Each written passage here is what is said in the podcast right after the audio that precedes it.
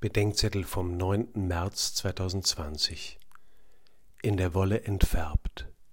Jesaja 1, 10 und 16 bis 20. Was einer in der Wolle gefärbt ist, das ist er durch und durch, sei er ein in der Wolle gefärbter Schuft oder Menschenfreund. Die Redewendung kommt im 16. Jahrhundert auf. Wenn schon die Wolle gefärbt wird und nicht erst das fertige Kleidungsstück, dann hat die Farbe länger Bestand.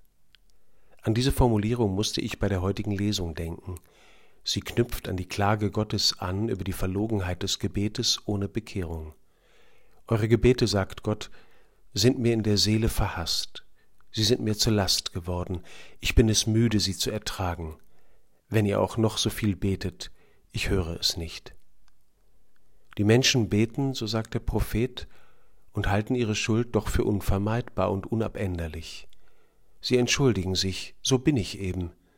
Sie halten Bekehrung für ein Relikt unaufgeklärter Religiosität. Und obwohl sie an ihr leiden, sie wollen an die missbrauchte Freiheit ihrer Schuld nicht erinnert werden.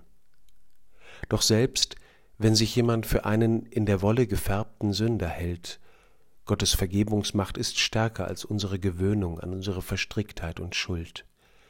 Sind eure Sünden wie Scharlach, weiß wie Schnee werden sie, sind sie rot wie Purpur, wie Wolle werden sie. Gütiger Gott, du Allerbarmer, erneuere in mir die Freiheit, mich dir zuzuwenden. Wecke mein Herz und mein Gewissen. Lass mich erkennen, wie es um mich steht, und nimm von mir die Gewöhnung, die mich von dir trennt, denn allein deine Vergebung kann mich zu einem befreiten, vom Blut in der Wolle entfärbten Jünger deiner Liebe machen. Amen.